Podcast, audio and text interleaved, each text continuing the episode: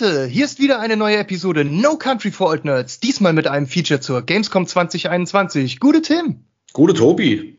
Wie ihr euch sicherlich schon gedacht habt, kommen wir selbstverständlich nicht drum herum, unseren Sermon zur diesjährigen Veranstaltung abzugeben. Tim, bist du bereit für unser eigenes virtuelles Gamescom-Event? Ah ja, logisch. Dann lass uns nicht lang fackeln und machen wir uns ans Eingemachte. Copy that. Welche Spiele fandest du besonders interessant und was ist bei dir dieses Jahr hängen geblieben? Ja, das ist natürlich eine gute Frage, Tobi. Ähm, ich habe ja das ganze Wochenende ähm, Trailer geguckt, oder jetzt ja am Sonntag, am Samstagabend äh, Trailer geguckt von den aktuellen Spielen. Man muss ja dazu sagen, dass das die 13. Gamescom, glaube ich, war und jetzt auch die zweite in Folge ähm, in virtueller Form. Das heißt, man hatte ja dann auch nur die Möglichkeit, sich das äh, via Internet anzusehen. Ne? Mhm. Und habe da auch ja, ich sag mal, roundabout 40 Trailer geguckt, so wie du ja auch, denke ich mal. Ja. Ja, und muss aber leider sagen, so viel Potenzial habe ich da jetzt leider nicht entdeckt halt, ne? Das ja. war schon ein bisschen, bisschen ernüchternd, kann man da so sagen, was da alles gezeigt wurde. Denke, das siehst du auch nicht viel anders, oder?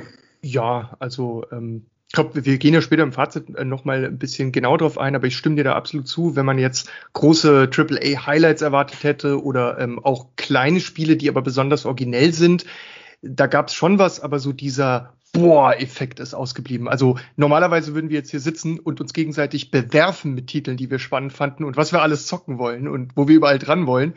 Aber das Gefühl ist dieser doch relativ ausgeblieben, ne? Ja, definitiv. Deshalb ähm, bei dem ganzen Trailer gegucke und recherchieren nach neuen Spielen oder auch innovativen Spielen, wie du es jetzt schon gesagt hast, ist eigentlich nicht wirklich ähm, was bei rumgekommen. Dazu muss man wahrscheinlich auch fairerweise sagen, dass die Gamescom ja immer relativ zeitnah an der E3 stattfindet und dass halt die E3 da einfach wahrscheinlich der Place to be ist, wo die ganzen großen Spieleveröffentlichungen stattfinden halt. Ne? Das ist ja auch irgendwo Klar, aber ich hatte den Eindruck, früher gab es dann auch auf der Gamescom hier und da immer mal äh, Neuerungen oder Weiterentwicklungen von Spielen, wie man sie vorher noch nicht gesehen hat, was dann in drei Monaten dann noch gekommen ist, war dies Jahr echt, echt sehr dünn aus meiner Erwartung, oder? Also du, du sprichst einen super interessanten Punkt an. Mir ging es in den ganzen letzten Jahren schon so, dass die E3 für mich äh, immer die eine immer wichtigere Konferenz geworden ist, bis es mir sogar die wichtigere Konferenz geworden ist. Ich hatte immer das Gefühl, dass dass ich da ähm, mehr interessante Infos bekomme, ähm, manchmal ist es auch so, dass du zum Beispiel einen Teaser zum Spiel auf der E3 siehst und dann ein bisschen später auf der Gamescom kommt dann der Trailer dazu, der ein bisschen ausführlicher ist. Und in manchen Fällen ist aber schon alles verballert worden auf der E3 und auf der Gamescom wird es dann halt nur noch mal aufgewärmt oder wieder gezeigt, wo dann so ein bisschen die Spannung verloren geht.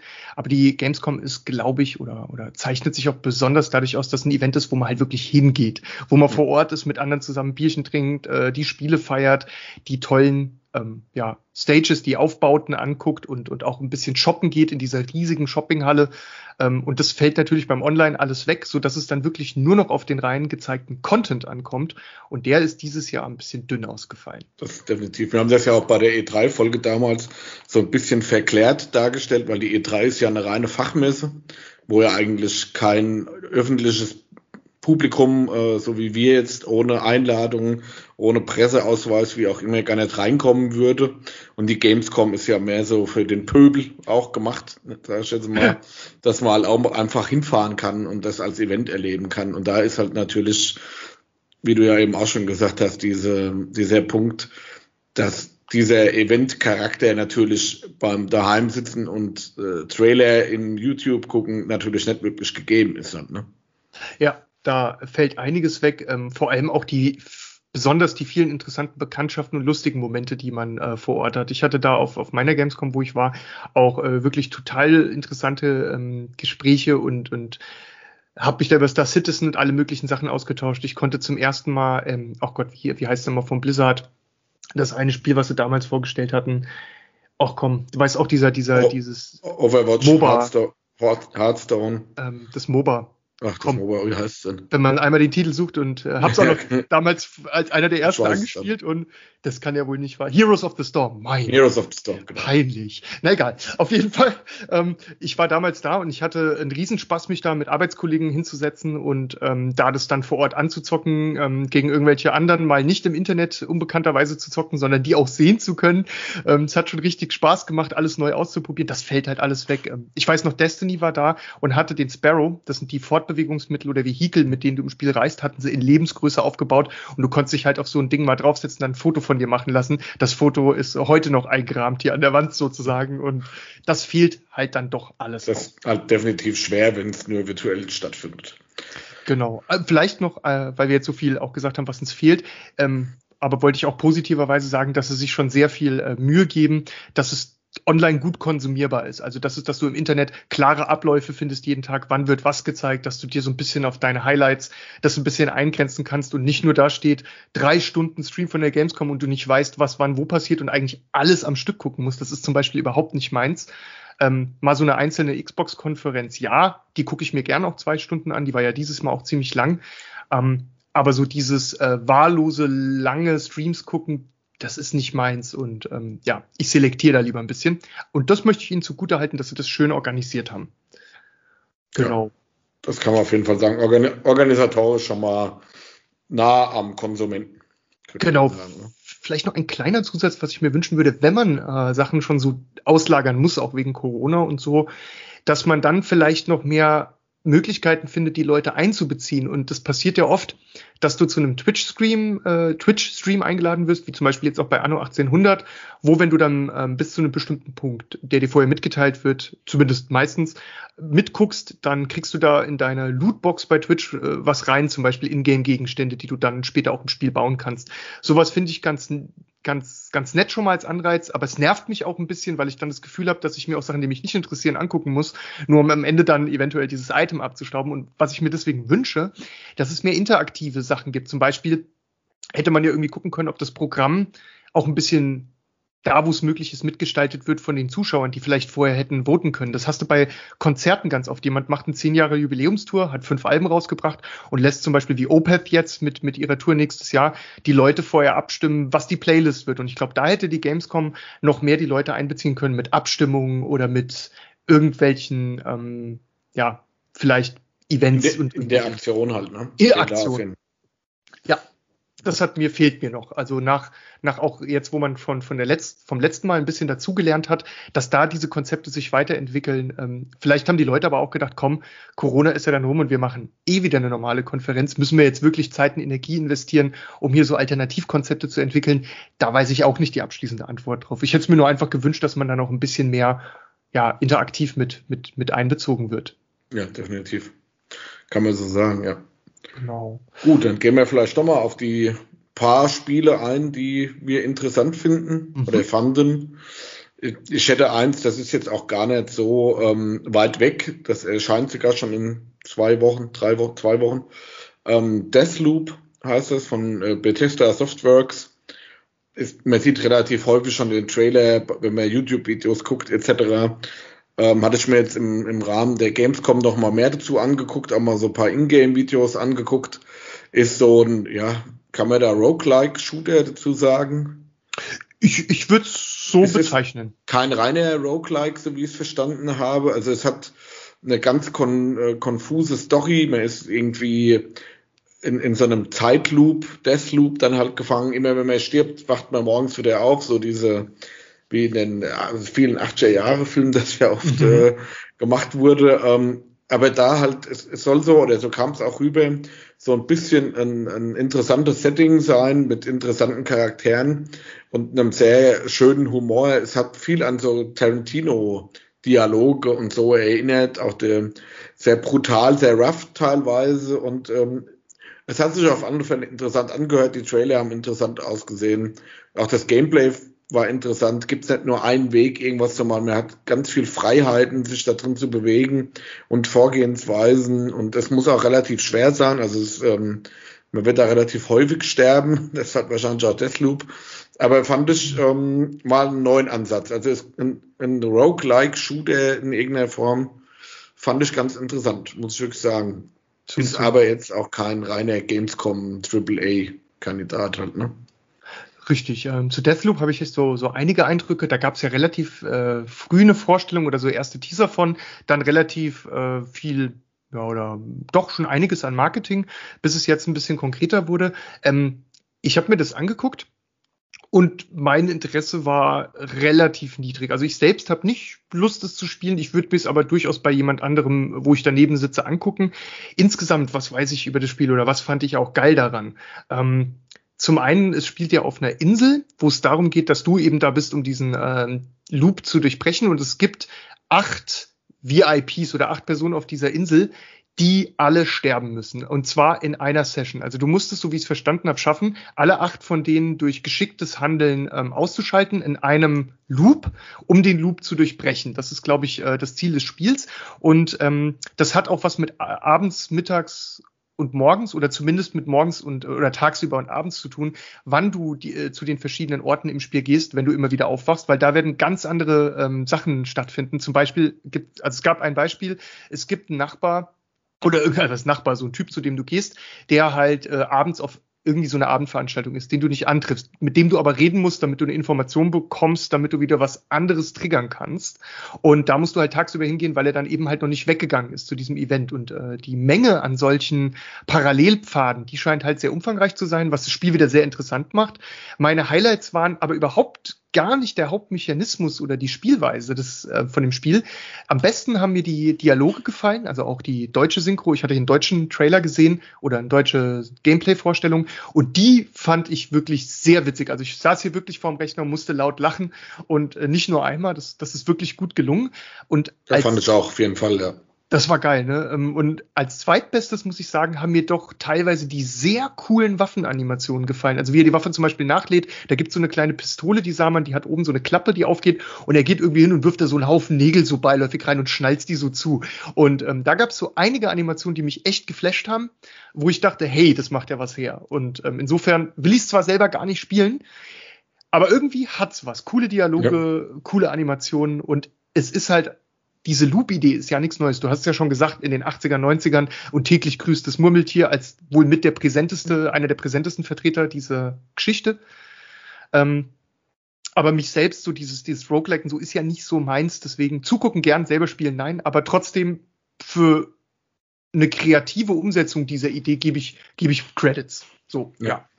Ja, für, einen, für einen kleinen, kleinen Betrag, wenn es es mal irgendwann günstiger gibt, kann man sich das, glaube ich, mal geben. Genau. Ja.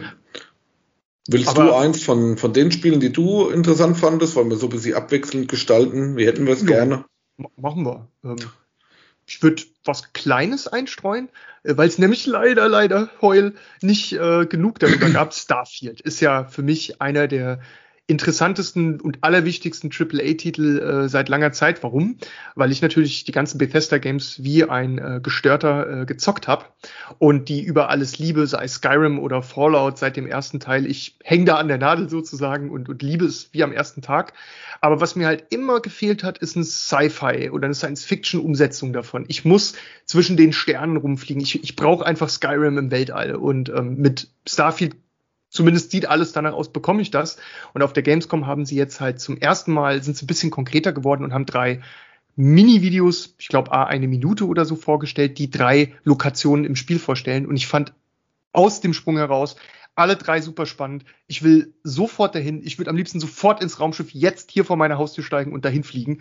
Und bin richtig, obwohl es nur so kurze Eindrücke waren, schon geflasht, weil das, was ich da gesehen habe, das sieht einfach richtig geil aus. Und ich habe richtig Bock, das alles zu erkunden. Und man hat in dem Subtext auch schon so ein bisschen erfahren, welche Fraktionen es so gibt und ähm, dass es so eine mehr oder minder freie Stadt gibt, eine mehr oder minder große Hauptstadt gibt und dann auch noch ähm, so, eine, so eine Stadt, in der Drogen eine große Rolle spielen. Ähm, alles sehr, sehr spannend. Leider waren sie sehr geizig mit Details, aber das war sowas, was mich äh, für mich ein Highlight trotz allem, trotz der Kürze gewesen ist. Kurz, aber würzig. Ja, ich habe mir das auch angeguckt, ähm, die Videos. Bin da nicht so ganz so äh, emotional wie du, weil ich ähm, mittlerweile auch immer wieder die Angst habe, dass man sich dazu sehr hypen lässt, siehe Cyberpunk, und versucht da meine, meinen Hype ähm, auf andere Spiele, auf die wir nachher noch kommen, äh, zu reduzieren, dass man nicht so viele Enttäuschungen innerhalb der nächsten Jahre wieder miterleben muss.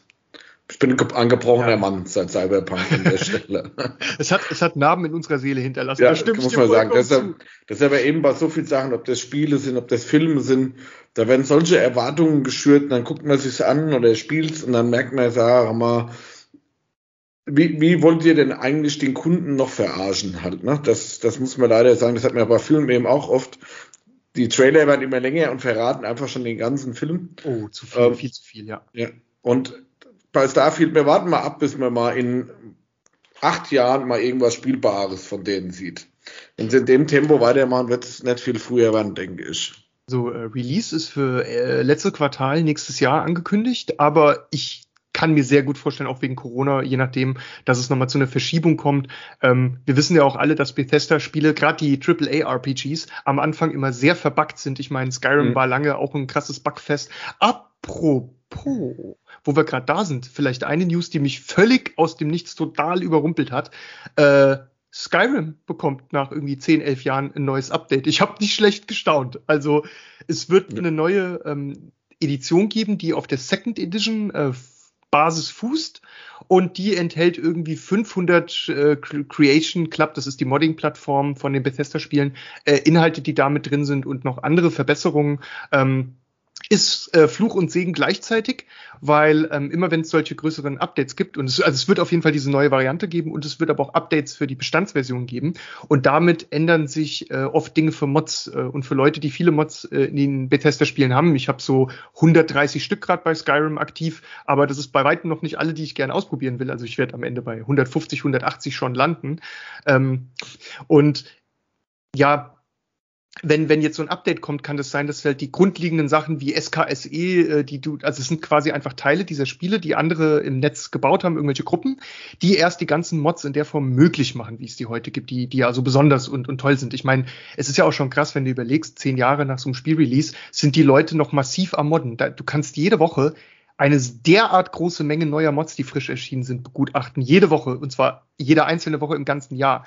Das ist schon was krasses. Und für die alle, wenn das Update kommt, soll laut Bethesda sich eigentlich nichts ändern, sodass die ganzen Mods nicht äh, umprogrammiert werden müssen. Aber genau das, wenn ich mich nicht irre, hatte Bethesda schon letztes Mal bei dem letzten größeren Update gesagt. Und da kam es dann genau andersrum und du musstest ewig drauf warten, bis die LE-Edition-Mods auf die SE-Edition portiert wurden. Das hat wirklich lange gedauert und war ein echt trauriges Schauspiel. Deswegen bin ich sehr skeptisch, dass das so rund läuft und ich äh, hoffe, dass ich das Update blockieren kann und wirklich meine aktuellen Version einfach weiter zocken kann. Einfach nur der das Kabel hin aus dem Computer rausziehen. Genau, einmal Netz abklemmen und. Ja, dann passiert. Die sollten also, doch lieber mal bei äh, äh ihre Manpower in Starfield stecken als in Skyrim, ja. oder? Würde ich, das dann viel mehr Sinn machen? Und auch ja. diese, dieses Online äh, Fallout 76 können sie wegen mir auch einstampfen. Und dann können sie die ganzen Programmierer wunderbar abziehen und an sinnvollen Projekten arbeiten. Das wäre doch eine gute Idee, oder? Sollen wir das mal als VV einreichen? Also ich, ich, ich fände es natürlich auch sehr gut, wenn sie das machen würden, um Starfield halt so geil wie möglich zu machen. Ähm, ja, ich sag mal, bei Fallout, ich, äh, klar, war ja auch äh, einer der ersten, äh, die, äh, der in der ersten Stunde dabei, als das Spiel rauskam. 76 äh, Fallout MMO immer von geträumt und dann bitterhart enttäuscht worden. Ich habe es, glaube ich, keinen ganzen Monat gespielt und dann ad acta gelegt. Ich habe es einfach äh, psychisch nicht ertragen, dass meinem guten Fallout sowas passiert. Allerdings ist es so die typische, nicht ganz, aber die, so wie bei No Man's Sky. Das Spiel hat sich ganz schön gemacht über die Jahre, ist nicht mehr vergleichbar mit den Anfängen und ist jetzt auch wieder ziemlich beliebt bei vielen Spielern, weil sie halt unglaublich viel verbessert und verändert haben.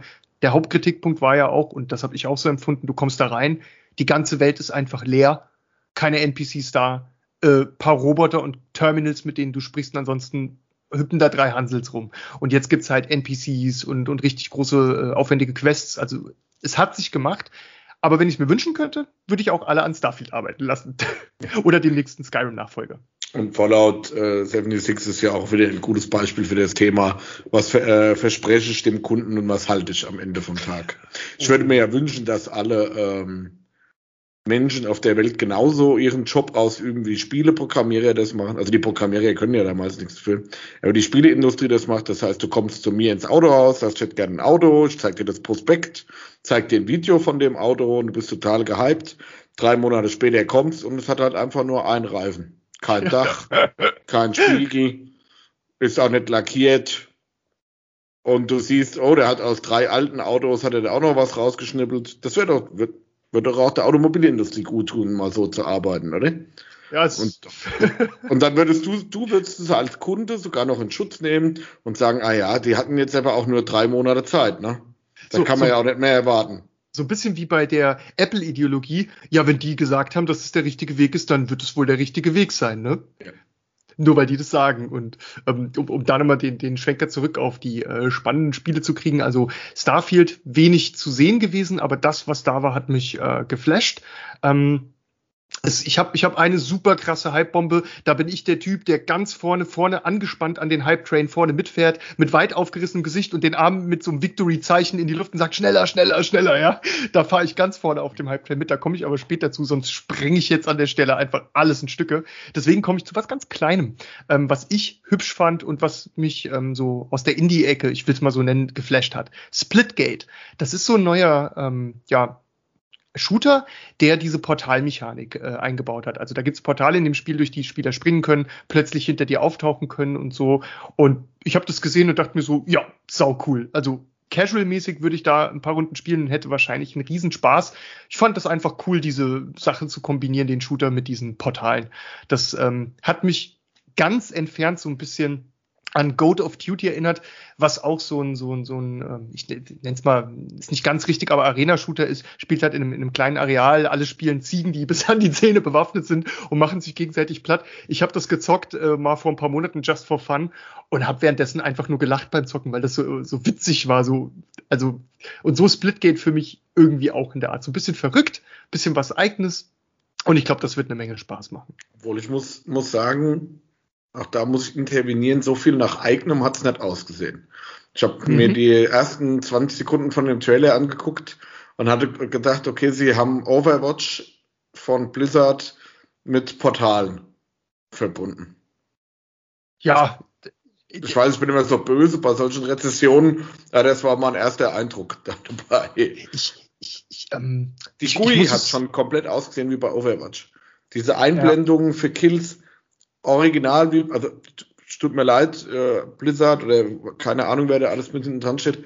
Äh, sieht schon sehr stark kopiert aus. Das muss man leider sagen. Haben Aber wenn es Spaß macht, ist doch okay. Haben quasi vom Besten geklaut. Ja. Was, was ich prinzipiell immer okay finde, weil wenn man immer das Beste vom Besten von allen nimmt, dann kommt ja manchmal auch was Gutes bei raus. Würden wir dann aber auch heute noch in Höhlen wohnen. In sehr schönen Höhlen, aber ja so ein bisschen Progress und äh, Evolution muss ja da doch schon immer mal Klar. mit stattfinden, ne? Ja, auf, auf jeden Fall. Man, manchmal sind es ja auch die kleinen Industries, die das reinbringen, gerade diese Innovation, weil die großen Spiele sich nicht trauen. Ne? Also da hat man öfter mal die Chance, so eine Perle zu finden. Ist aber auch free to play, das kann man dazu sagen. Ja, ne? das stimmt. Also von daher, man muss keine, keine Mark in die Hand nehmen dafür. Also kann man es wieder ein bisschen verzeihen das, deswegen gibt's glaube ich, auch, äh, da fängt ja, glaube ich, wenn ich es jetzt nicht durcheinander bringe, diese Season 0 hat gerade angefangen. Und ich glaube, die kriegen jetzt auch halt einen ganz guten Zustrom von Spielern, eben weil die, die Entry Barrier halt auch so niedrig ist. Ähm, ansonsten neben Splitgate noch eine Honorable Mention habe ich noch. Und zwar durch Zufall, ich habe es erst übersehen und dann kurzfristig gefunden oder entdeckt. Ähm, die Schlümpfe The Smurfs kriegen ein neues Spiel, das heißt Mission Leaf und das sieht richtig gut aus. Also spiel, spielst halt auch, ich glaube, weißt du was, Handy-Schlumpf oder der, der Crafty-Schlumpf, ne? Und hast dann halt irgendwie, ähm, ja, was ist das? So ein bisschen auf, sieht so ein bisschen nach Level offene Welterkundung aus. Du hast so ein Tool, was du benutzen kannst, äh, um, um irgendwie zu fliegen, Sachen einzusaugen. Also es sieht sehr schlumpfwürdig und, und ganz süß aus und irgendwie dachte ich so direkt, als ich es gesehen habe, ach ja, das willst du mal spielen. Also ein bisschen ausgesehen wie äh, Super Mario N64. Ja, also von, den, von der Kameraführung her und so. Nur halt mit toller Grafik, sieht lustig aus, sieht gut aus. Aber so vom, vom Spielstil her hat mich so ein bisschen an so äh, N64 Mario-Spiele so ein bisschen erinnert, oder? Ja, doch, ja. So an sowas denkt man, genau. Vielleicht auch so bunt, also auch so schöne bunte Farben und alles, ja. ne, das gut gepasst. Ähm, wir, wir kommen ja, nachdem wir hier so mal die ein paar Sachen vorstellen, zu auch noch äh, zu der Sektion sozusagen unserer äh, interessantesten Spiele der ganzen Con. Ähm, vorher hatte ich noch eine Kleinigkeit, die gar kein Spiel ist, die mir aber sehr viel Spaß gemacht hat. Es gab nämlich zu Genshin Impact, das ist ein Spiel, was ich zurzeit äh, neben Destiny sehr, sehr viel spiele und auch sehr genieße. Ähm, die haben da ein ähm, Konzert abgespielt. Es gibt nämlich da so eine neue Region in dem Spiel oder ich glaube, es ist halt die aktuellste Region und da haben sie die äh, Musik zu der Region mit einem Orchester vorgespielt und ich fand es sehr, sehr geil. Also hat mir wahnsinnig gut gefallen. Ein paar okay, Mal. Das ich gesehen. Kann, also ich weiß nicht, ob so von der Musik für dich interessant ist, aber ich fand denke toll. eher nicht, da das ja auch so ein, wie haben wir vorhin gesagt, Anime-Androgyn-Spiel ist. Denke so, ich nicht. Es ist ein großes ähm, ohne jetzt zu sehr auf Genshin einzugehen, mhm. das wäre so ein Riesenbuch für sich selbst. So ein, so ein Asia, ähm, MMORPG, was aber sehr für den Westen, so, so sehe ich es zumindest, angepasst ist, so dass eigentlich auch hier das überall ganz gut ankommt. Seit Release hat es äh, unfassbare Spielerzahlen und unglaubliche Mengen Geld eingenommen. Es ist wirklich eine Erfolgsstory ohne, also nicht ohne Gleichnis übertrieben, aber es ist eine Erfolgsstory, eine herausragende, es ist Wahnsinn, wie erfolgreich das Spiel ist. Und ich fand, habe am Anfang nur aus Interesse reinguckt, free to play, guckst mal rein, sieht ja ganz nett aus. Und dann hat's mich richtig stark in seinen Bann gezogen. Warum? Ich bin ja ein großer Zelda-Fan auch. Es gibt viel größere Zelda-Fans als mich, aber ich bin auch ein Spiel Zelda sehr, sehr gerne und besonders Breath of the Wild auf der Switch hat's mir angetan. Und letztendlich, mir persönlich kommt so vor, als ob Genshin Impact Zelda online ist. Das ist wie ein Zelda MMORPG. Es gibt so viele Sachen in dem Spiel, die so sind wie in Zelda oder fast gleich sind wie in Zelda, also Tonnen an Copy-Paste. Aber es ist halt auch alles cool. Und ähm, wenn man Zelda-Fan ist, kommt man an diesem MMORPG wahrscheinlich kaum vorbei wie gesagt, ich will jetzt gar nicht so lange drüber reden, weil da könnte man eine Milliarde Sachen äh, zu dem Spiel erzählen, aber ähm, ich zock's wahnsinnig gern. Es ist ein Spiel, in dem du einfach eine wunderbar toll große gestaltete Welt toll erkunden kannst, mit Rätseln, Kisten und Mysterien an jeder Ecke, total verspielt, ähm, mit einer witzigen Hauptstory, witzigen, quirligen Charakteren. Manche davon nerven auch ganz schön. Äh, du hast unter anderem so einen Hauptcharakter, der dich äh, immer begleitet, so eine Art Sidekick.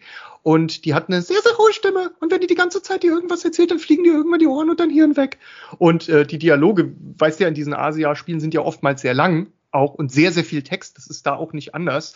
Und manchmal, puh. Aber alles an dem Spiel ähm, sonst macht wahnsinnig viel Spaß. Und momentan gibt sich das immer die Klinke mit Destiny in die Hand. Das ist doch gut wenn man da äh, so ein, so ein Guilty Pleasure hat. Absolut. Ja, ich hatte ähm, jetzt, äh, weil wir ja vorhin bei dem Thema gut geklaut waren, mhm. ähm, hatte ich jetzt noch ein Spiel, was in, interessiert, ist jetzt schon fast zu viel gesagt, was man sich vielleicht mal genauer angucken kann, ist Timesia, Timesia, wie es ausgesprochen wird, weiß keine, ähm, von Team 17 und das ist halt auch ähm, ein kompletter Dark Souls Bloodborne Klon, würde ich sagen. Mhm. Also ich habe jetzt auch nur den, den kurzen Gameplay-Trailer gesehen. Also das ist schon brutal geklaut von From Software Games. Aber ähm, so kommt das, glaube ich, schon am 7. Dezember dieses Jahr raus. Kann man sich mal angucken, mal sehen, wie es sich so entwickelt. Manche klauen ja auch auf gute Art und Weise. Bis jetzt hat es ja noch keiner gepackt bei äh, From Software mal irgendwie zu klauen oder das, das, das Genre vielleicht noch mal anzupacken und das gut zu machen. Und Team 17 erinnert auch so ein bisschen an Deck 13, die das ja mit Search versucht haben. Ähm, mhm. Also da bin ich mal gespannt, ob es vielleicht mal einer packt, diese Souls-like Games zu adaptieren und auch ein interessant, muss ja nicht besser sein wie Dark Souls, muss ja auch einfach mhm. nur gut sein. Haben ja. die meisten bis jetzt leider nicht gepackt. Das wäre so mein zweiter ja, mhm hört sich schon schäbig an, aber interessiert das Spiel. Ja, ja. Von den neuen Spielen, die man vorher nicht kannte. Ich habe, ähm, da könnten wir eigentlich ganz gut rüberspringen zu, zu unserem Most Interesting Game. Oder jetzt haben wir so ein bisschen die, die ähm, ähm, Sachen mal angesprochen, die besonders hängen geblieben sind und sowas und auch ein mhm. bisschen die kleinen Titel erwähnt. Ähm, wir haben ja schon gesagt, wir fanden, dass es nicht so viele Highlights gab und sind insgesamt ja schon ein bisschen ernüchtert über die Gamescom. Ich glaube, das kann man fairerweise sagen. Aber trotzdem gibt es natürlich noch Spiele, die da vorgestellt wurden, die uns auch extrem reizen und extrem rocken. Ähm, und, und ich glaube, da hast du ja auch so einen Titel, der dir besonders am Herzen liegt.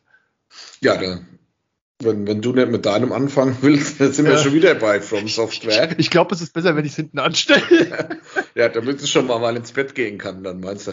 ähm, der, mein, äh, ja, ist ja jetzt falsch ausgedrückt, Gamescom-Titel, weil es wurde ja auf der E3 hauptsächlich präsentiert. Ähm, deshalb ist es eigentlich kein reiner Gamescom-Titel an der Stelle, ist wie der, wie könnte es auch sein, Elden Ring. Und da war jetzt die Besonderheit ähm, auch von dem guten Entwicklerstudio FromSoft. Ähm, da ist jetzt natürlich die Geschichte, dass die es jetzt mal wirklich so Oldschool gemacht haben, Oldschool Messe-like, dass die ähm, 20 Minuten Gameplay gezeigt haben, aber nur an auserwählte Reporter, Zeitungen, Fachzeitschriften etc. Und da gibt's auch noch ein Embargo, das, also davon wurde noch nichts gezeigt bis jetzt an den normalen Pöbel wie uns, mhm. sondern nur die Reporter und seit heute Morgen dürften sie dann, glaube ich, ähm, davon erzählen. Da habe ich mir auch mal was angeguckt dazu von äh, der GameStar. Und ähm, da geht es halt einfach drum, wie sieht diese Open World aus? Was haben die für Features da eingebaut? Welche ihre Spiele stärken? Lassen die da verschmelzen? Und da muss ich sagen, zum Thema Hype Train, da bin ich schon richtig angefixt. Also sehr, sehr angefixt. Was die da erzählt haben, echt ja. sehr, sehr nice, muss ich sagen. Zum, zum Hype Train. Sitzt du im ersten VIP-Waggon? Sitzt du vorne in der Lok oben äh, auf dem Schornstein oder wie ich vorne dran? Erste VIP-Waggon äh, wegen ähm, diesen Schicksalsschlägen wie Cyberpunk und so. Ja, ja. Darf man ja immer so weit vorne sitzen, sonst ist man der Erste, der den Tunnel nicht kommen sieht. Ähm, nee, schöner, also da, da muss ich sagen, das ist ja auch so ein bisschen von From Software so ein, so ein Versuch anscheinend, was sie auch heute erzählt haben. Die Stärken ihrer drei großen Titel, also mit Dark Souls sind ja drei Spiele halt, ne? aber ich nenne jetzt mal Dark Souls, ähm, Sekiro und Bloodborne in einem Spiel so ein bisschen zusammenzubringen so Game-Mechaniken aus Bloodborne, Game-Mechaniken aus Sekiro. Es ist sehr Souls-like, also sehr Dark Souls ähnlich gemacht.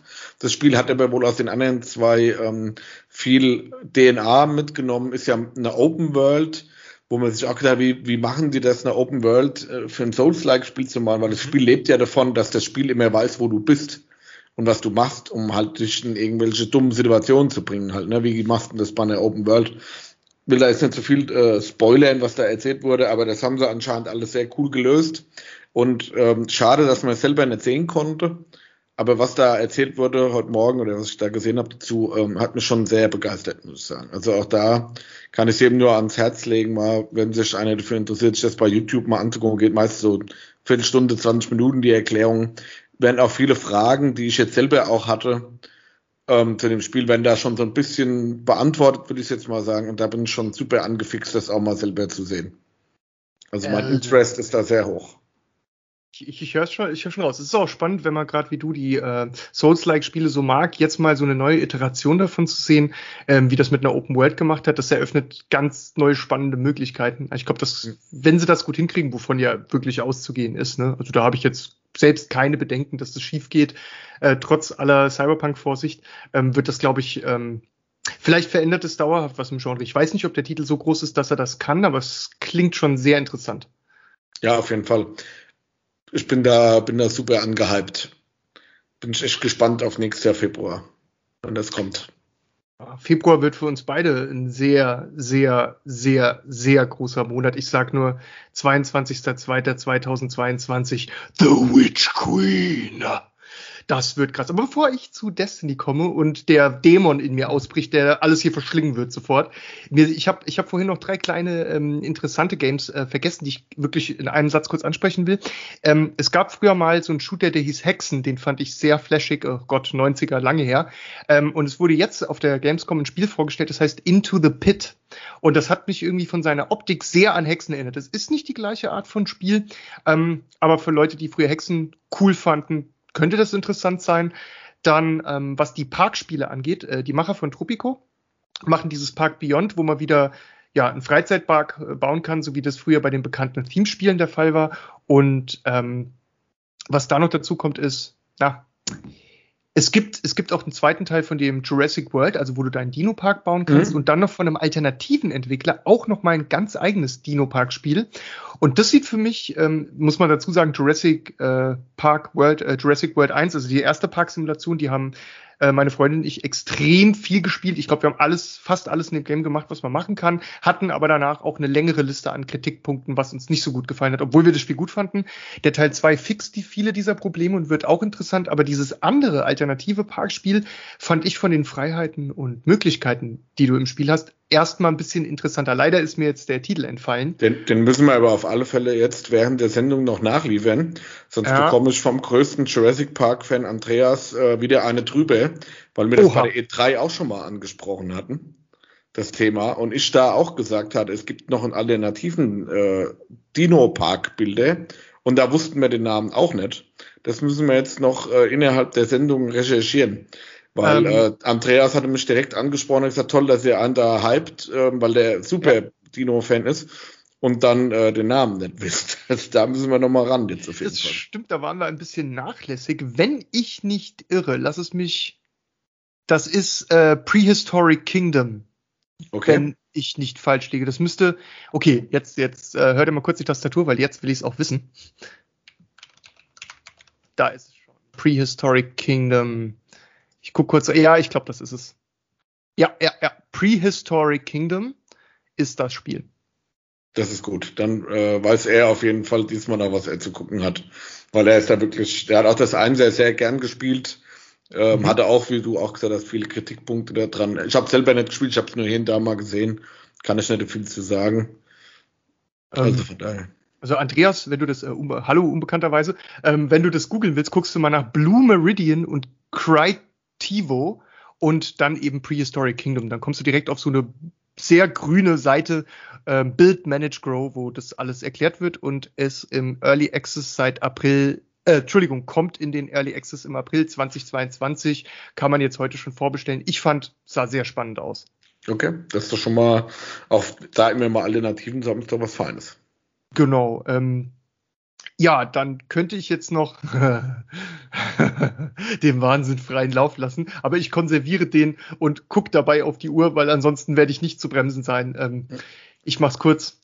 Destiny. The Witch Queen. Ich bin so des Todes geflasht und zerstört. Ich bin, ich bin, bin, bin völlig, völlig vernichtet. Also wir haben äh, mit dem Clan auch auf Discord während der Enthüllungsstream äh, da am Dienstag lief, ähm, uns geschrieben währenddessen und da sind die Chatnachrichten auch völlig explodiert. Das war wirklich so, what? Nein, krass. Okay, was das auch? Okay, nein, krass. Okay, Waffenschmieden. Okay, krass. So ging das die ganze Zeit und wir haben uns überschlagen. Wir konnten es nicht mehr fassen. Ey, ich, ich hatte irgendwann Herzgrasen. Das war nicht mehr normal. Also, ich muss eins sagen. Bungie, ich ziehe meinen Hut, ich falle auf die Knie, ich sage die magischen Waynesworth-Wörter. Ich bin unwürdig, wir sind unwürdig. Ähm, ihr habt alles richtig gemacht. Ohne Scheiß. Ich, ich, ich bin so happy, was Bungie da gemacht hat. Einfach, einfach alles richtig gemacht. Fantastische Präsentation. Ein Wahnsinnsfeature nach dem anderen. Eine unheimlich geile Story über die, also die war eh schon super geil, aber jetzt ist sie noch super geiler. Und ähm, ich, ich bin so hin und weg von allem, was sie gezeigt haben. Gerade hat die neue Season, äh, Saison, der, Saison der Verlorenen angefangen. Die macht schon richtig Spaß. Da geht's auch schon mit der ähm, Geschichte von Destiny mega spannend weiter. Allein was man in der ersten Woche an, an Storybits bekommen hat, blow my mind. Also ich, ich, ich, da sind, ich kann jetzt nichts spoilen äh, für die Leute, die es noch spielen werden, weil das wäre der Todesspoiler. Aber da sind ein paar Sachen ans Licht gekommen, wo man auch schon Vermutungen hatte, die mich einfach völlig zerstört haben. Da, da sind Dinge drin, wenn du die in einem guten Roman im Buch lesen würdest, das wäre so ein Moment, wo du das Buch kurz zur Seite legst, zuklappst und dir denkst, oh Mann, krass. Und ähm, so ging mir das quasi die ganze Zeit während des Streams. Ich bin frenetisch am Zocken seitdem. Ich bin so, ich bin immer Destiny motiviert, aber ich habe gerade wieder so ein richtiges Peak. Ich will einfach in jeder freien Minute Destiny zocken. Und ähm, in unserem Clan läuft es auch richtig geil, super coole Leute da, richtig viel Action und wir feiern das halt alle gerade gleichzeitig zusammen. Stell dir einfach vor, alle äh, haben sich zu, für einen coolen Kinofilm getroffen der hat alle Erwartungen übertroffen. Jetzt sind alle nur am Party machen und Feuer und Flamme und jeden Tag wird da gezockt und ich könnte nicht glücklicher sein. Ähm, es gibt viele Dinge, die jetzt so kommen, wie dass du deine Waffen selber craften kannst in Zukunft. Ähm, es wird nächstes Jahr alle drei Monate ein, ein Dungeon oder wenn ich es richtig verstanden habe, auch, auch eine Raid-Aktivität geben. Ich, ich denke nicht alle drei Monate ein Raid, aber auf jeden Fall ein Dungeon soll kommen, damit der Kontenzufluss noch stärker wird. Ähm, mit Witch Queen ändern sich sehr, sehr viele Dinge und vor allem, gibt's ja Destiny schon seit 2014 September, also sieben Jahre und da hat sich eine sehr, sehr, sehr komplexe Science-Fiction-Story aufgebaut. Die ist wirklich unglaublich weiterhin. Das ist Game of Thrones im Quadrat im Weltall. Und ähm, die Story, äh, es gibt einen YouTuber, My Name is Bive, der wird auch äh, manchmal Lore Daddy genannt, weil der halt für die ganzen Spieler schon diesen ganzen Wahnsinn zusammenfasst und teilweise in anderthalb Stunden langen Videos. Also das Spiel ist an, an Story reich wie es ist ganz unglaublich. Und ähm, nächstes Jahr, wir wissen jetzt halt, wo die Reise mit der Story hingeht, das haben wir jetzt erfahren, so in etwa. Und diese große Saga, die das ganze Destiny-Universum umgibt, da gibt's jetzt ein Ziel, wann die quasi auch beendet sein wird, sodass was Neues kommen kann. Und die ganzen Titel, die so äh, der künftigen Erweiterung, die den Weg dahin ebnen, die flashen mich halt auch schon alle total durch. Und jetzt muss ich so langsam containern und das Ganze ein bisschen eindämmen, sonst gibt's eine Totalexplosion. Ich gehe hier auf jedes Feature ein, ich will alles vernichten. Ähm, deswegen belassen wir es mal dabei. Ich bin 10 von 10 Punkten oder fast schon 10,5 von 10 glücklich. Destiny hat mich unglaublich glücklich gemacht. Ich habe gerade eine richtige Zockhochzeit mit dem Game und mit den Leuten, mit denen ich zusammenspiele. Also es könnte nicht schöner sein. Und einen letzten Satz gestatte mir den noch. Ich hätte mir gewünscht, dass ganz viele andere Entwickler von anderen Spielen zu diesem Stream gekommen wären und sich das angeguckt hätten, um davon zu lernen, zu lernen, wie man es richtig macht. Weil es gab nach der Trennung von Activision ja sehr viel Kritik. Oh, das hättet ihr nicht machen sollen. Ihr habt euch verzettelt. Alle eure Pläne. Ihr kriegt alles nicht auf die Reihe. Alles ist voller Bugs, äh, wo früher alles viel sauberer äh, released wurde und so. Und nein, Bungie zeigt, dass sie es alleine stemmen und ihre Vision, die sie von Destiny haben, jetzt viel, viel näher sind als in der Zeit mit Activision zusammen. Denn, ja, okay, das ist jetzt das dritte Mal, dass ich sage, der letzte Satz, aber das wird er wirklich Destiny hm, hat ja hm, seine hm. Story, weißt du, vor allem außerhalb des Spiels im Internet in, auf der Rückseite von so Spielkarten, Grimoire-Karten gezeigt. Also du musstest halt, ich habe mir das auch alles durchgelesen, zweimal sogar. Ähm, mittlerweile gibt es das als Buch in DIN A4-Form auch zu kaufen, dass man sich die Story nachlesen kann. Da gibt es schon vier DIN A4 dicke, fette Bände von. Vierte kommt jetzt, der vierte Grimoire-Teil kommt jetzt raus. Ähm, Worauf wollte ich hinaus? Genau, sie hatten, wollten die Story immer besser im Spiel erzählen und haben so langsam Stück für Stück sich dahin gekrebst, aber jetzt ist es da. Du hast also wirklich, nachdem du dann Aktivitäten spielst, wirst du wohin gerufen, da stehen dann Ingame-Spielcharaktere, die die Story live performen und die erzählen, also wie in einem guten Singleplayer, siehst du halt richtig so animierte Gespräche und solche Sachen, die das Ganze dann viel, viel nachvollziehbarer und noch tiefer machen. Und also ich bin wirklich fast wunschlos glücklich und, und bin einfach froh, Destiny-Spieler zu sein und so ein geiles Game von Bungie zu bekommen. Punkt. Danke für die Zeit. Noch ein letzter Satz. Sag doch mal. Hast du noch einen letzten Satz, dass wir noch mal fünf letzte Sätze hören können? Willst du es ähm, wirklich triggern? Nein, ich will nicht triggern. müssen wir, da, da können wir äh, normal, ich sage ja super oft, oh, da müssen wir mal eine Special-Folge zu machen, aber das können wir bei Destiny nicht. Weil dann brauche ich nicht mitzukommen. da kann ich sagen, so, wir, gute Tim, gute Tobi, wir fangen an, dann gehe ich erstmal drei Stunden weg, ohne dass es einer gemerkt hat. Gehe ich mal kurz Fahrrad fahren oder ähnliches, keine Ahnung. Oder ich spiele irgendein Spiel durch in der Zwischenzeit was hältst du davon? Wir machen das echt so. Wir machen diese Folge und im Hintergrund werde ich die ganze Zeit mit da meinen Frenetismus, wenn es mhm. das Wort überhaupt gibt, auslebe, hört man die ganze Zeit, wie du im Hintergrund andere Sachen machst, Sachen kochst, eine Fernsehsendung guckst, Fahrrad fahren gehst, trainierst, genau.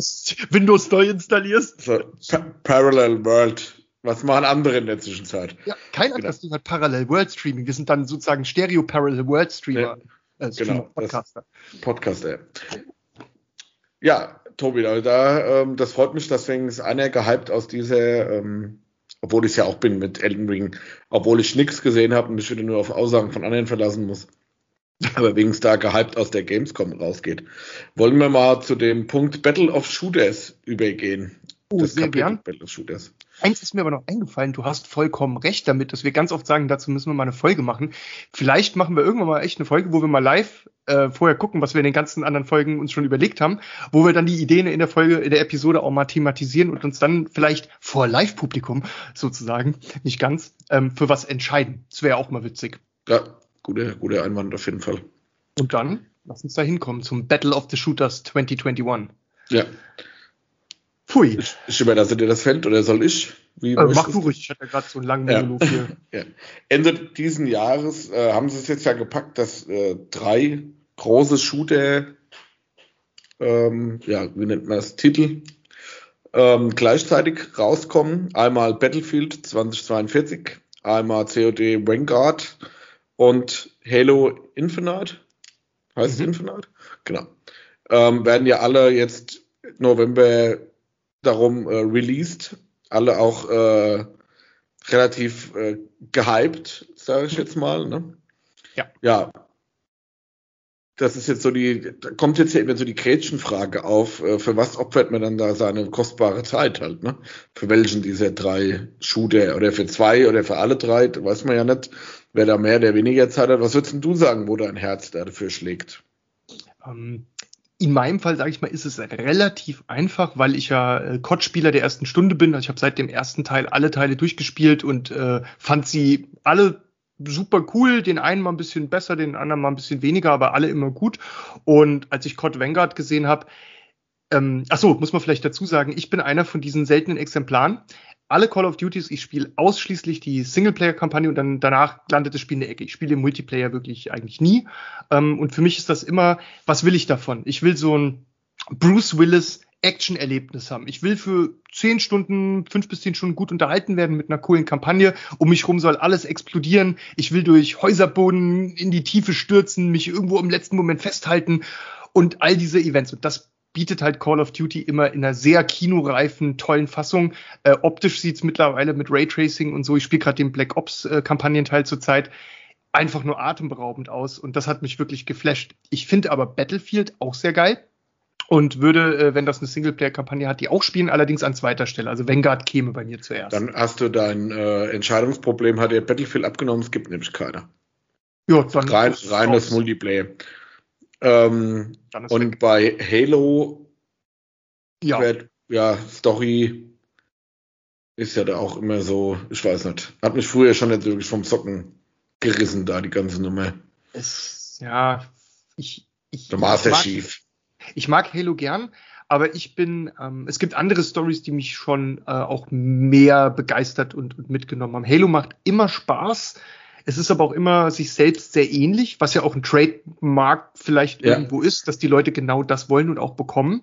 Ähm, ich spiele die bisherigen Halo-Spiele eigentlich immer im Koop mit meiner Freundin zusammen und äh, so macht mir das richtig Spaß. Wir arbeiten die auch von hinten raus nach vorne auf, weil ich noch nicht ähm, alle, alle durch habe. Und ähm, wird auf jeden Fall ein gutes Spiel sein. Ähm, aber ist mir nicht wichtiger als Battlefield äh, oder, oder Call of Duty. Persönlich. Also von der Sache her werde ich auf alle Fälle auf Battlefield äh, 2042 gehen. Obwohl ich eben sehr, sehr viel Call of Duty äh, Cold War gespielt habe, was ich schon lange nicht mehr gemacht habe, dass ich überhaupt Online-Shooter gespielt habe. Hat sich eben so ergeben, war irgendwann mal die PS5-Version für Kleines im Store gewesen. Da habe ich gesagt, ah, guckt mir mal wieder rein, weil ich viel drüber gelesen hatte, dass es diesen Modern Warfare-Teilen am, am nächsten kommt, und das muss man auch sagen, es ist wirklich super schnell, super interessante Waffen. Also das, ähm, das was super Abschussstern und das Balancing ist auch einigermaßen in Ordnung, bis auf diese ganze Scharfschützen äh, Sniper-Kids-Scheiße. Das muss irgendwann mal wirklich einer mal abschaffen, aber das ist halt ihre Zielgruppe halt, ne? So One-Shotter, No-Scope mit äh, Scharfschützengewehren ist und es ist ja. grauenhaft. Die treffen dich am Fuß sehen, du bist tot halt. Ne? Das ja. nervt. Jetzt haben sie auch gerade wieder zwei Waffen da reingebaut. Zwei neue, die einfach beide die Meter sind. Das heißt, eigentlich mhm. alle spielen dieselben zwei Waffen.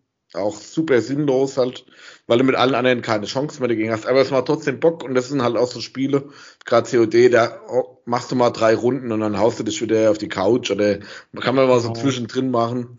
Battlefield ist da schon ein bisschen aufwendiger immer, weil da halt die, die Matches meistens länger dauern, weitläufiger sind, aber das hat mich schon sehr begeistert. Das ist ja sehr nah an dem Battlefield ähm, 4, was ja das erste Battlefield war, das ich je, je gespielt habe, so auch von der Technologie finde ich das immer so interessanter. Deshalb ist auch für mich das Vanguard irgendwo überhaupt nicht interessant, weil mhm. ich keine World War II Shooter mehr sehen kann.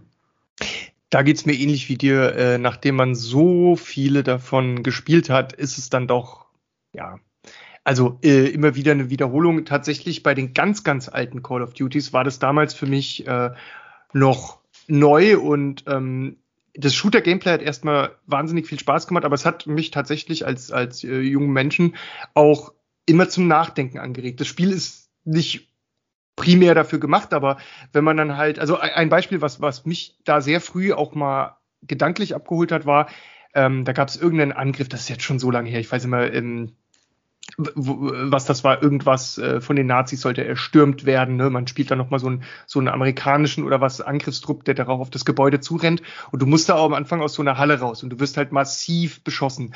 Und ich bin so oft da rausgelaufen, fünf Meter gelaufen und gestorben, immer und immer wieder. Und da habe ich mich dann wirklich hingesetzt und mir gedacht, scheiße, das war im echten Leben so. Und genauso kurzlebig waren dann äh, die, die Schicksale dieser Menschen, die da genauso wie ich, ich kann halt immer auf Replay drücken, ne? Aber was das eigentlich bedeutet, also insofern hat es mich auch hier und da, ähm, was Krieg angeht und so, in einem gewissen Bereich sensibilisiert, weil es mir diesen Schrecken einfach erfahrbar gemacht hat. Natürlich in sicherem Abstand hinter Monitor mit Maus und Tastatur. Aber wenn man dann anfängt, drüber nachzudenken, was das eigentlich bedeutet, zum 15. Mal da rauszurennen, bedeutet mein echtes Leben wäre 15 Mal vorbei gewesen, äh, innerhalb von Sekunden, nur für so den Run auf irgendein so Gebäude. Ne? Und, und also insofern, das waren die stärksten World War äh, 1 und 2 Elemente, die ähm, in, in diesen frühen aber, Spielen. Aber auch da, da muss ich sagen, ist halt, gerade wenn man diese, diese, dieses Epische von so einem Krieg versucht mhm. wieder zu spielen. Ich sag mal, so ein Call of Duty Cold War connectet ja bei dir gedanklich null mit irgendeinem Kriegsszenario. Ja, das ja, ist einfach ein Shooter, das könnte ja. Overwatch sein, etc. Das connectet null, dass du da Menschen tötest oder irgendwas ja. Böses. Ich habe auch gar keine Kampagne davon gespielt. Aber wenn du dann zum Beispiel ähm, die Battlefield Erste und Zweite Weltkriegsspiele siehst, wo du irgendwo über ein, ein einmal diese, diese Größe der Maps, die da halt auch mhm. gegeben ist. Und die Immersion dieser Spiele ist halt hundertmal höher als ein Call of Duty. Ja. Du rennst um die Ecke tot, du rennst um die Ecke tot, du rennst um, also gerade beim Online-Spielen. Ähm, die Immersion bei so einem, ist bei dem Online-Spiel überhaupt nicht gegeben für, ein, für ein Zweite Weltkriegsspiel. Ich brauche auch keine Zweite Weltkriegsrepetierwaffe bei irgendeinem Online-Spiel, ja, ja. wo es nur um Geschwindigkeit geht. Bei einem Call of Duty, äh, bei einem, äh, bei einem Battlefield. Battlefield hat das super Sinn gemacht, weil du hast halt mit den, mit manchen Waffen auf mehr, auf größere Distanz dann besser gespielt oder auf kürzere Distanz. Das heißt, du hast deinen Spielstil auf die Waffe angepasst und die hat dann auch Sinn ergeben, wie sie damals halt vor 60, 70, 80 ja. Jahren dann halt auch Sinn gemacht hat. Und das macht halt in einem Call of Duty Mini-Map-Szenario, wo halt, keine Ahnung, jeder 25 zu 20 Kills gemacht hat, überhaupt keinen Sinn, weil dann du musst ja die, die Time to Kill ist da ja wichtig und nicht das Erarbeiten halt. Okay. Macht, ähm, deshalb macht dieses Setting da für mich überhaupt keinen Sinn. Die sollen so, bei sowas bleiben wie bei dem Cold War. So fancy Sachen und da ist ja auch wirklich viel Bullshit dabei, das muss man ja auch wieder sagen. Ich weiß nicht, wie der typische Call of Duty Spieler aussieht, ich bin's wohl nicht mehr. Ähm, aber da werde ich, wenn äh, das zeitlich passt, auf alle Fälle zu Battlefield tendieren. Ich, ich kann eigentlich fast ja, oder alles, was du gesagt hast, unterschreiben sich, sich, sich auch so. Bei Battlefield haben mich halt diese, ähm, aber ich weiß jetzt nicht, äh, wie der offizielle oder richtige Begriff dafür ist. Da gibt's doch diesen, diesen Spielmodus, der dann in mehreren Phasen äh, über ein ziemlich großes Gebiet geht, geht äh, wo fast schon, was fast schon kampagnenartig ist, ne? Ja. Wo du, ähm, ja, wie ist denn nochmal dieser Begriff dafür? Ja, da gibt's ganz viele verschiedene äh, Szenarien, aber ich weiß doch, was du hin willst, ja. wo man immer quasi verschiedene Punkte einnimmt und Gegner, die auch wieder einnimmt und das quasi über die, die Map wandert. Ja, genau. so ein Progress auch da drin hast. Also genau. der eine sind immer die Angreifer, die anderen sind die Verteidiger. Wie es jetzt gab es ja unterschiedliche Ausdrücke für, wie es genau hieß, dann bei den letzten weiß ich jetzt auch nicht. Genauso wie, Aber das, das dauert dann halt auch mal drei Stunden halt. Ne? Genau, und ich, ich fand das geil, ich habe das zum ersten Mal so richtig bei, glaube ich, bei Star Wars Battlefront 1 oder 2 äh, erlebt.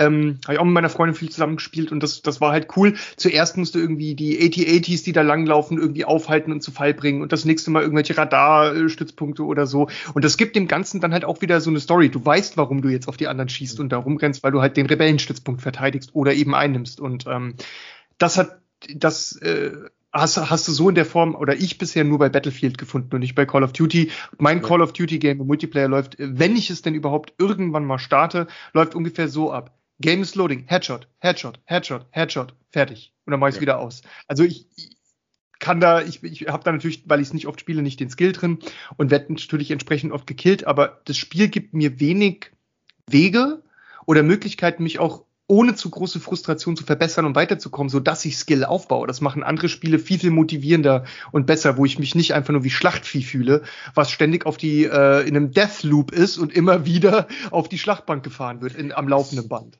Es gibt auch vom Niveau der Spiele her mittlerweile nichts Schlimmeres mehr als COD.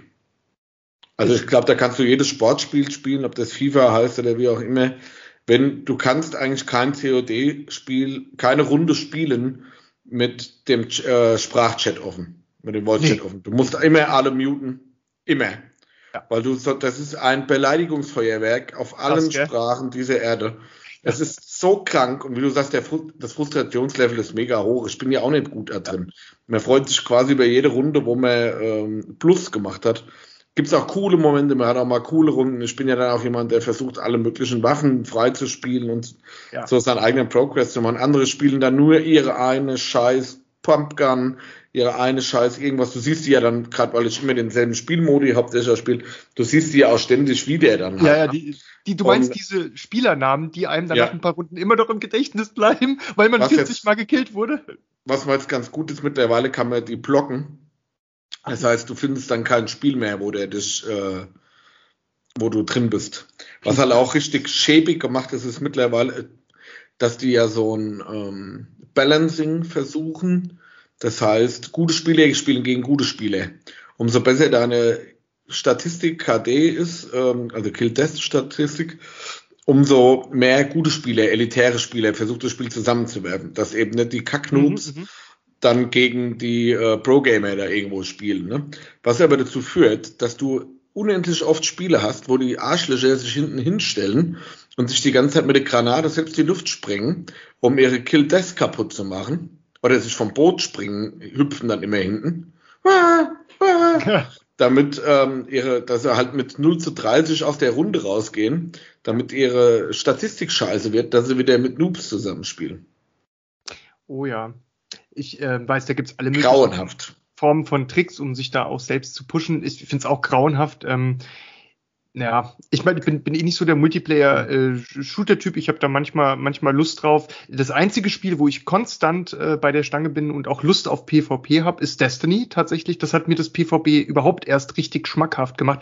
Ich nehme jetzt mal die 90er und so aus, einfach nur für die jetzige Zeit. Und äh, bei Destiny habe ich immer mal Lust auf eine Runde PvP. Da gibt's ganz interessante Spielmodi. Zurzeit zum Beispiel einen, der heißt Dynamik Kontrolle ähm, der gefällt mir besonders gut, weil äh, da siehst du halt nicht, wo die Gegner sind. Also man kann sich äh, als Gruppe da nicht so gut organisieren, was es natürlich auch ein bisschen leichter und interessanter macht, weil nicht die Standard-Tactics da immer verwandt werden. Man muss ein bisschen kreativer sein, was aber Leuten, die vielleicht nicht so viel PvP spielen wie mir, ähm, auch gewisse Vorteile gibt, dann besser klarzukommen in, in dem Modus drin. Und das, da habe ich dann immer relativ viel Spaß dran. Da gibt's dann auch mal wirklich, dass ich so eine, ähm, du spielst immer sechs gegen sechs und manchmal auch drei gegen drei und dass ich dann auch mal Erster äh, von allen Spielern so einer Runde bin. Das kriege ich dann bei Destiny äh, schon hin. Bei Call of Duty oder so, äh, ja, nee. bin ja, ich das kriege ich schon relativ regelmäßig hin, auch da äh, vorne mit dabei zu sein. Aber dann musst du dich halt auch auf diese Spielart mit einlassen halt, ne? Ja, ja, stimmt. Ähm, wir haben ja schon einiges erzählt zur Gamescom. Wir haben ja aber noch ähm, ein, ein Thema, was wir zum Schluss nochmal so kurz ansprechen wollen, nämlich den Xbox Game Pass. Den könnten wir nochmal kurz äh, drauf eingehen, bevor wir dann so langsam auch mal zum Ende kommen, oder? Ja. Ähm, dann super, ein, eine super kurze Mini-Einstellung, weil es wäre nicht richtig und billig, wenn wir es nicht tun würden. Dorfromantik, es ist wieder Zeit. Ähm, dazu sei nur ganz kurz gesagt, äh, die Verkaufszahlen sehen richtig gut aus. Ne? Ähm, also für die vier ja. Jungs läuft's richtig klasse. Und ähm, es sind neue Karten auch mit neuen Motiven. Du hast gesagt, mit, mit Tieren auch drauf, ne? War, glaube ich, ein Aber, dass jetzt auch so Tierkarten und sowas kommen. Ja. Mehr, mehr unique Karten noch, so Special-Karten. Genau, und dann noch der Kreativmodus und ähm, äh, Challenges, also Herausforderungen. Das ähm, unbegrenzte Menge an Spielständen. Das war auch ein Community-Feature, glaube ich, was sehr äh, dringend angefragt wurde. Ähm, Performance-Verbesserung also ich fand, das hatte eine super Performance, wenn ja, jetzt noch besser ist, gut. Ähm, man kann zurzeit noch bis zum 1. September, ich glaube, kostenfrei die Demo spielen, die dann auch testweise schon diesen Creative Mode enthält. Also Leute, wenn ihr Lust habt, äh, wir haben es ja in einer der vorherigen Folgen extrem empfohlen und tun dies auch weiterhin. Schaut äh, gerne mal bei Dorfromantik rein, jetzt vielleicht noch mit der Demo bis 1.9. Und nein, wir werden für diese Ansage nicht bezahlt. Wir finden es wirklich so gut. Game Pass, wo wir beim Thema Bezahlen und Spiele sind. Das Stichwort. Ähm, ganz kurz und knapp. Tim und ich, wir beide finden es geil. unglaublich viel Value for Money.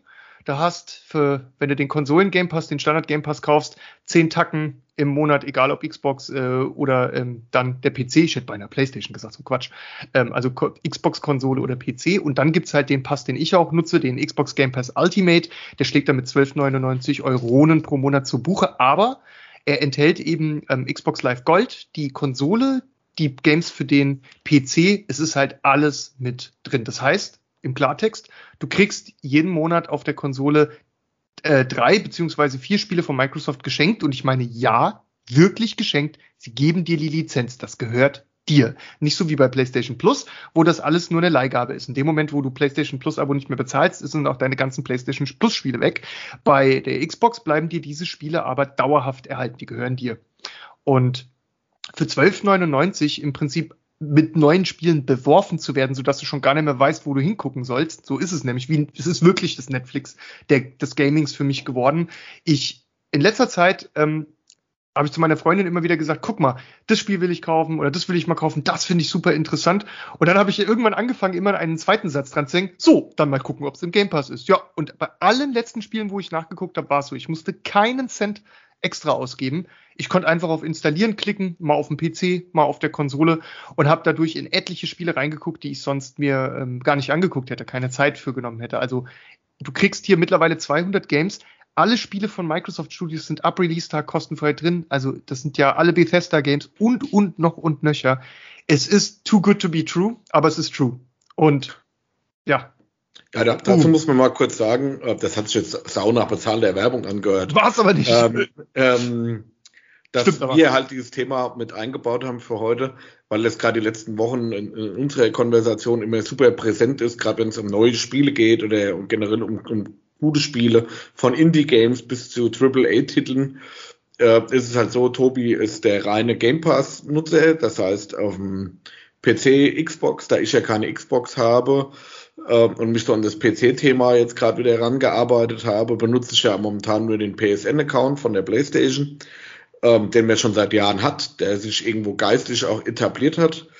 Und wenn man dann immer wieder vom Tobi hört, was es für markante Unterschiede zwischen diesen Systemen gibt, muss man sagen, PSN ist so das Sky-Paket. Du bezahlst super viel für super wenig Content. Das muss man mittlerweile leider sagen. Und ähm, der Xbox ist der Netflix, die Netflix-Variante. Und wir können immer nicht nachvollziehen, warum Sony immer noch an dieser PSN-Variante ähm, festhält. Weil es einfach, ähm, ja, es ist günstiger. Also du hast ja eben gesagt 9,99 Euro beziehungsweise 12,99 Euro im Monat. PSN, die aktuellen Preise sind, wenn das monatlich kaufe, was ja, glaube ich, niemand macht, 8,99 Euro. Und so dieses 12-Monats-Abo, was du nicht mehr machst, dann immer so um die 60 Euro, kriegt man auch mal günstiger. Ja. So, dann hast du aber im Endeffekt jeden Monat drei Spiele, die du umsonst kriegst, bei denen im Jahr, aufs ganze Jahr gesehen, maximal mal eins ist, was ich mal wirklich, oder vielleicht mal zwei, aktiv in die Bibliothek ziehe, wo ich sage, das kann man sich irgendwann mal angucken. Die wenigsten Spiele habe ich bis jetzt davon gespielt. Dann gibt es so Aktionen wie du hast ein Spiel äh, vom, von den monatlichen Free Games in deiner Bibliothek, wie jetzt zum Beispiel Creedfall, wo du dann sagst, oh, äh, cool, da gibt's jetzt eine PS5-Update-Version davon, dann spiele ich das vielleicht doch mal. Ich habe es ja vorher nie gespielt, habe es ja mhm. umsonst gekriegt. Ja, und die PS5-Upgrade-Version geht dann halt nicht. Da musst du das richtige Spiel dafür kaufen. Und das finde ich halt, ja. wo wir wieder bei Kundenservice waren von vorhin, da ist dann halt so eine, so eine Xbox Game Pass Thematik, wo du freien Zugriff auf eine riesige Spielebibliothek hast, halt schon wirklich State of the Art. Da muss ich sagen, ist Sony meilenweit gedanklich dran, auch mit dem Crossover über Plattformen zu spielen, Crossplay. Also sehr schlecht. Das thematisieren wir halt eben, das bauen wir heute nochmal mit ein, ja. weil es ja auch wieder so innerhalb dieser Gamescom ja auch wieder so ein Thema war, weil das ja in der Gaming-Szene ja oft ähm, auch eben thematisiert wird, dass da einfach auch bei Sony mal ein Umdenken stattfinden muss. Halt, ne? äh, da wurde, ähm, es war auch auf der Gamescom in, insofern interessant, weil ein neues Feature für den Game Pass äh, vorgestellt wurde. Nämlich, ähm, äh, also man muss sagen, das stimmt, das hätte, äh, hätte sich echt äh, wie Werbung interpretieren lassen, was ich vorher gesagt habe, aber ich bin so begeistert davon, weil es für mich einfach so einen extremen Mehrwert und Nutzen hat. Ähm, das sind teilweise kleine Indie-Spiele, die mich mir sonst nicht angucken würde, die ich mit einem Klick installiere und dann abends nach der Arbeit sehe, ach komm, machst mal eine halbe Stunde und dann manchmal auch eine Stunde oder länger draus wird. Und ähm, was noch ein Riesenvorteil ist, die Apps äh, dafür zur Steuerung des Game Passes waren am Anfang noch ein bisschen dürftig, wurden aber jetzt extrem aufgebohrt.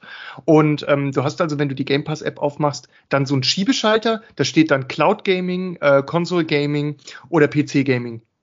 Und ähm, du kannst dann halt da draufdrücken und kriegst dann halt die ganzen Spiele, die da jeweils verfügbar sind, angezeigt. Aber jetzt, warum ist das so klasse?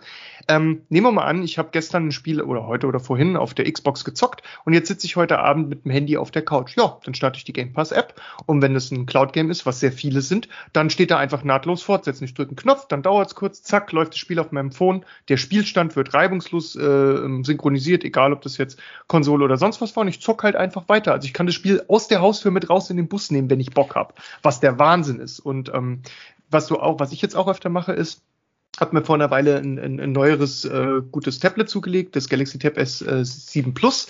Und ich stelle mir das abends manchmal einfach auf die Beine, wenn ich die hochlege von der Couch aus, äh, nehme mir den Xbox-Controller, den kannst du ja per Bluetooth pairen mit dem Ding, und dann drücke ich einfach äh, ein Spiel aus der Cloud an und steuer, zockt es dann mit dem Xbox-Controller locker auf dem Tablet-Bildschirm mit super Performance. Und äh, da ist jetzt das neue Feature, dass künftig du auch auf der Konsole selbst Cloud Gaming nutzen kannst. Das ging bisher noch nicht. Da habe ich mir erstmal gedacht, hä?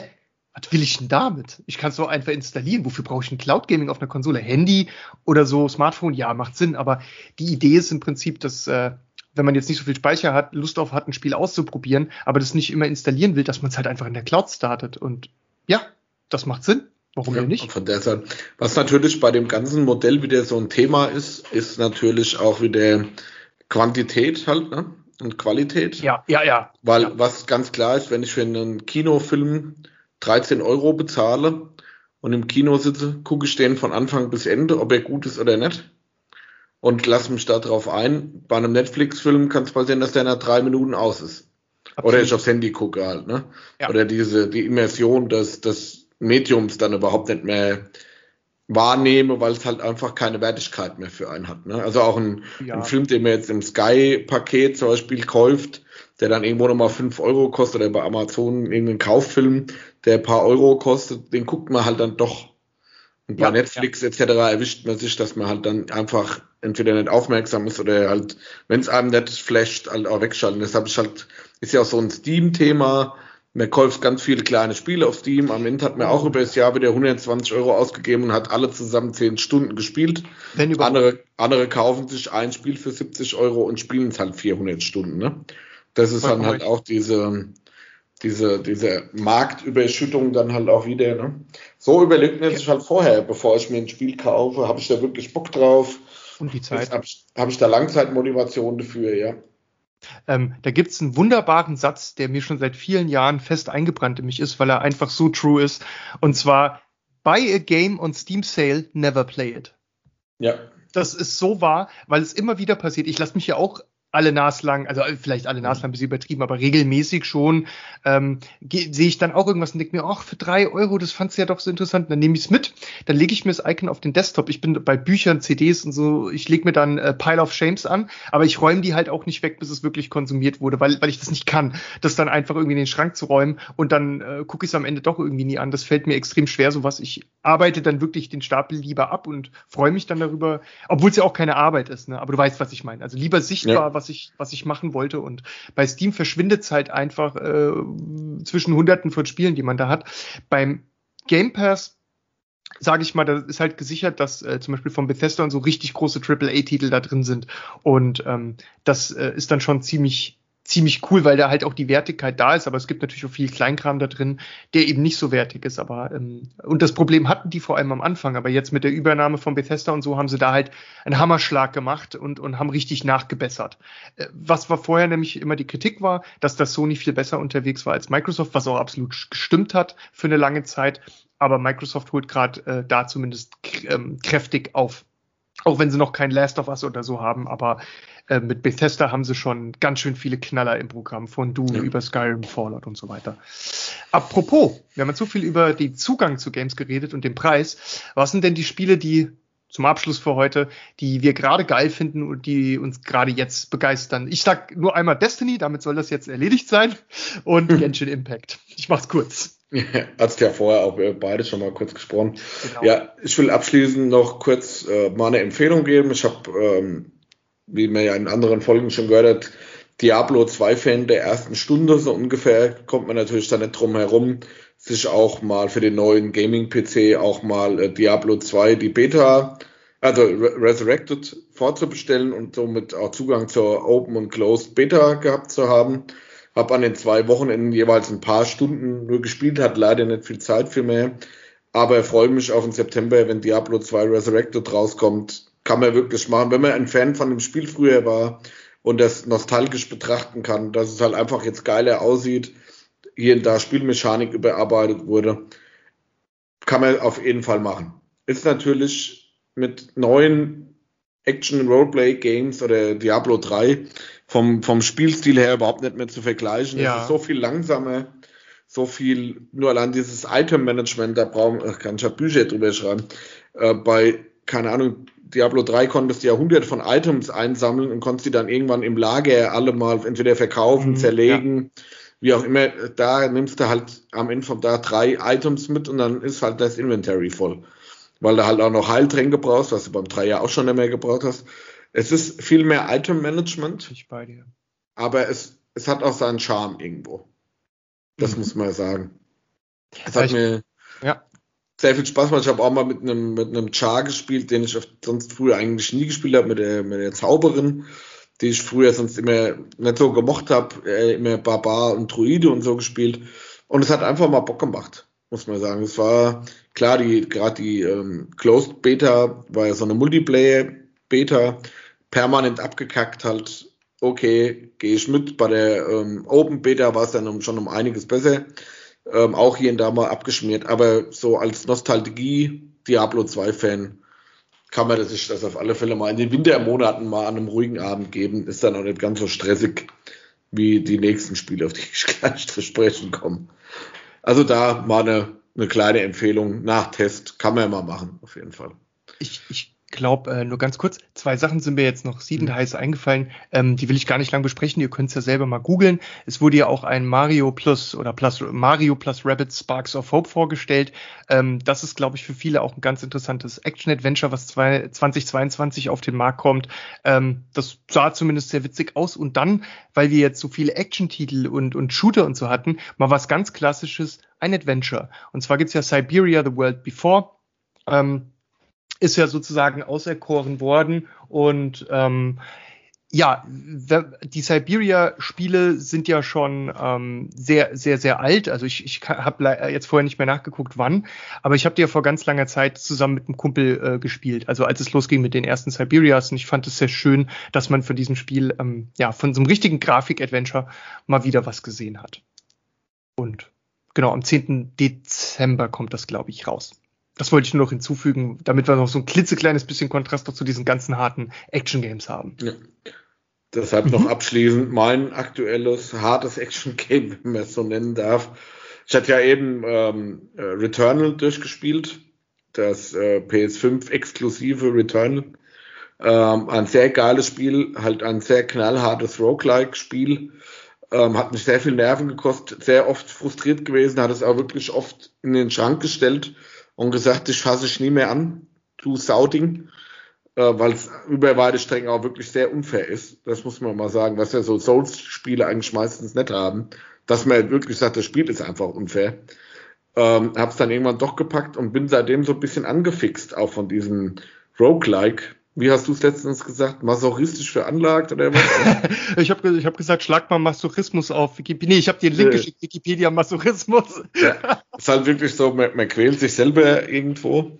Ähm, habe jetzt, weil es auch letztes Jahr auf dem PC ähm, super gehypt wurde und auch zu Recht, ähm, mit dem nächsten Roguelike angefangen, das letzte, vorletzte Woche, glaube ich, auf der PS5 rauskam. Also ein Port zu den Konsolen gab es da. Ähm, das ist Hartes Und das kann ich wirklich jedem, der auf so eine Art Spiele Bock hat, ist so in der Diablo-Perspektive, isometrische Sicht heißt das, oder? Ähm, äh, ein, ja. ein Roguelike, also sieht im Endeffekt schon sehr nach Diablo äh, 3 aus. Viel schönerer Grafikstil, aber so ein gezeichneter Grafikstil ist auch knallhart, ist wirklich erbarmungslos und ich will nicht wissen, wie viele Stunden ich jetzt schon in demselben Gebiet da rumeiere, weil mir einfach der nicht, nicht weiterkommt. Aber es macht wirklich Bock. Also das auch mal als kleine Empfehlung. Ist auch nicht teuer, kostet glaube ich 20 Euro nur oder so. Die PS5-Variante. Also von daher, das kann man auf jeden Fall mal machen. Hat zu Recht letztes Jahr einen ganzen Haufen Preise eingesäckelt. Ja, unterschreibe ich. Kann man sich mal auf den Zahn legen. Oh, kann ich auf den Zahn legen. Ja, stimmt. Und ich würde sagen, hast du noch einen in petto oder? Nö, sonst bin ich soweit mit den Spieleempfehlungen, nenne ich es jetzt mal, abseits der Gamescom äh, durch. Ja, wir ähm, wollten zum Schluss ja eigentlich auch nochmal so ein Fazit machen, aber ich glaube, wir haben unser Fazit ja eigentlich jetzt währenddessen schon ganz gut überall eingestreut ja. und unsere Gesamtmeinung schon mitgeteilt. Deswegen machen wir es jetzt nicht nochmal zum Schluss. Aber ähm, ja, ihr wisst, glaube ich, wir hätten uns ein bisschen mehr insgesamt erwartet. Es gab ein paar so kleine Highlights, auch ein paar Sachen abseits.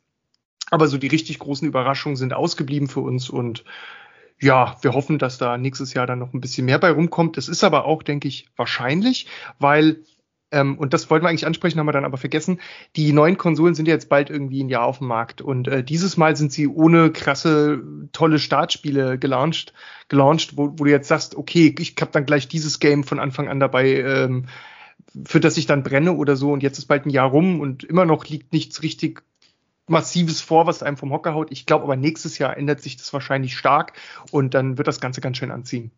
Ja, das hoffe ich auch, ja. Genau. Ähm, apropos, ähm, weg vom Medium des Gamings sozusagen, also von den Konsolen und PC. In der nächsten Folge erwartet euch etwas ganz Spannendes. Wir kehren nämlich äh, in die Vergangenheit zurück zu den, äh, wie hast du so schön gesagt, Tim, Top, zu dem Top-Medium unserer Jugend, nämlich den Büchern. Bingo. Und ähm, da wir beide Leseratten sind, äh, haben wir da auch eine ganze Menge zu berichten. Wir werden euch ähm, erstmal erzählen, warum wir überhaupt Leseratten geworden sind, was wir daran am Lesen so toll finden, auch gerade in der Zeit, wo Screens äh, und, und, und Gaming und so so ubiquitär, also so überall vorhanden ist, ein, egal wohin man guckt, umgibt. Und gerade in dem Kontrast zu unserer modernen Welt ist es ganz schön, mal über Bücher zu reden, mal zu reden, äh, wo man herkommt, ähm, was man früher mit der eigenen Fantasie, welche Kinofilme man da in seinem Kopf gebaut hat und was man da beim Buchlesen Angst äh, und Schweiß geschwitzt hat äh, bei spannenden Szenen und so. Es war nochmal eine ganz andere mediale mediales Erlebnis, als, als es heute mit diesen sichtbaren Dingen ist. Ne? Und ja. da werden wir euch einige coole Titel vorstellen und ähm, ja, berichten. Genau. Wir haben da so eine, so eine kleine Challenge uns gegeben, einfach mal drei, vier, fünf Bücher rauszusuchen, die man mal äh, einem aufs, ans Herz legen kann. Wo man sagt, da kann man auch mal wieder einen Neueinstieg mit dem Lesen mal für sich machen. Ich hoffe, da, da können wir euch nächste Folge mal das eine oder andere Schmankerl präsentieren. Das werden wir mit Sicherheit tun. Und dann bleibt uns nur noch zu sagen, üblicherweise sagen wir Stay Safe und Game On. In dem Fall vielleicht eher Stay Safe and Read On. Und wir freuen uns dann auf die nächste Episode mit euch. Auf jeden Fall. Wünschen euch eine gute Zeit. Macht's gut. Haut rein und bis dann. Bye bye. Ciao.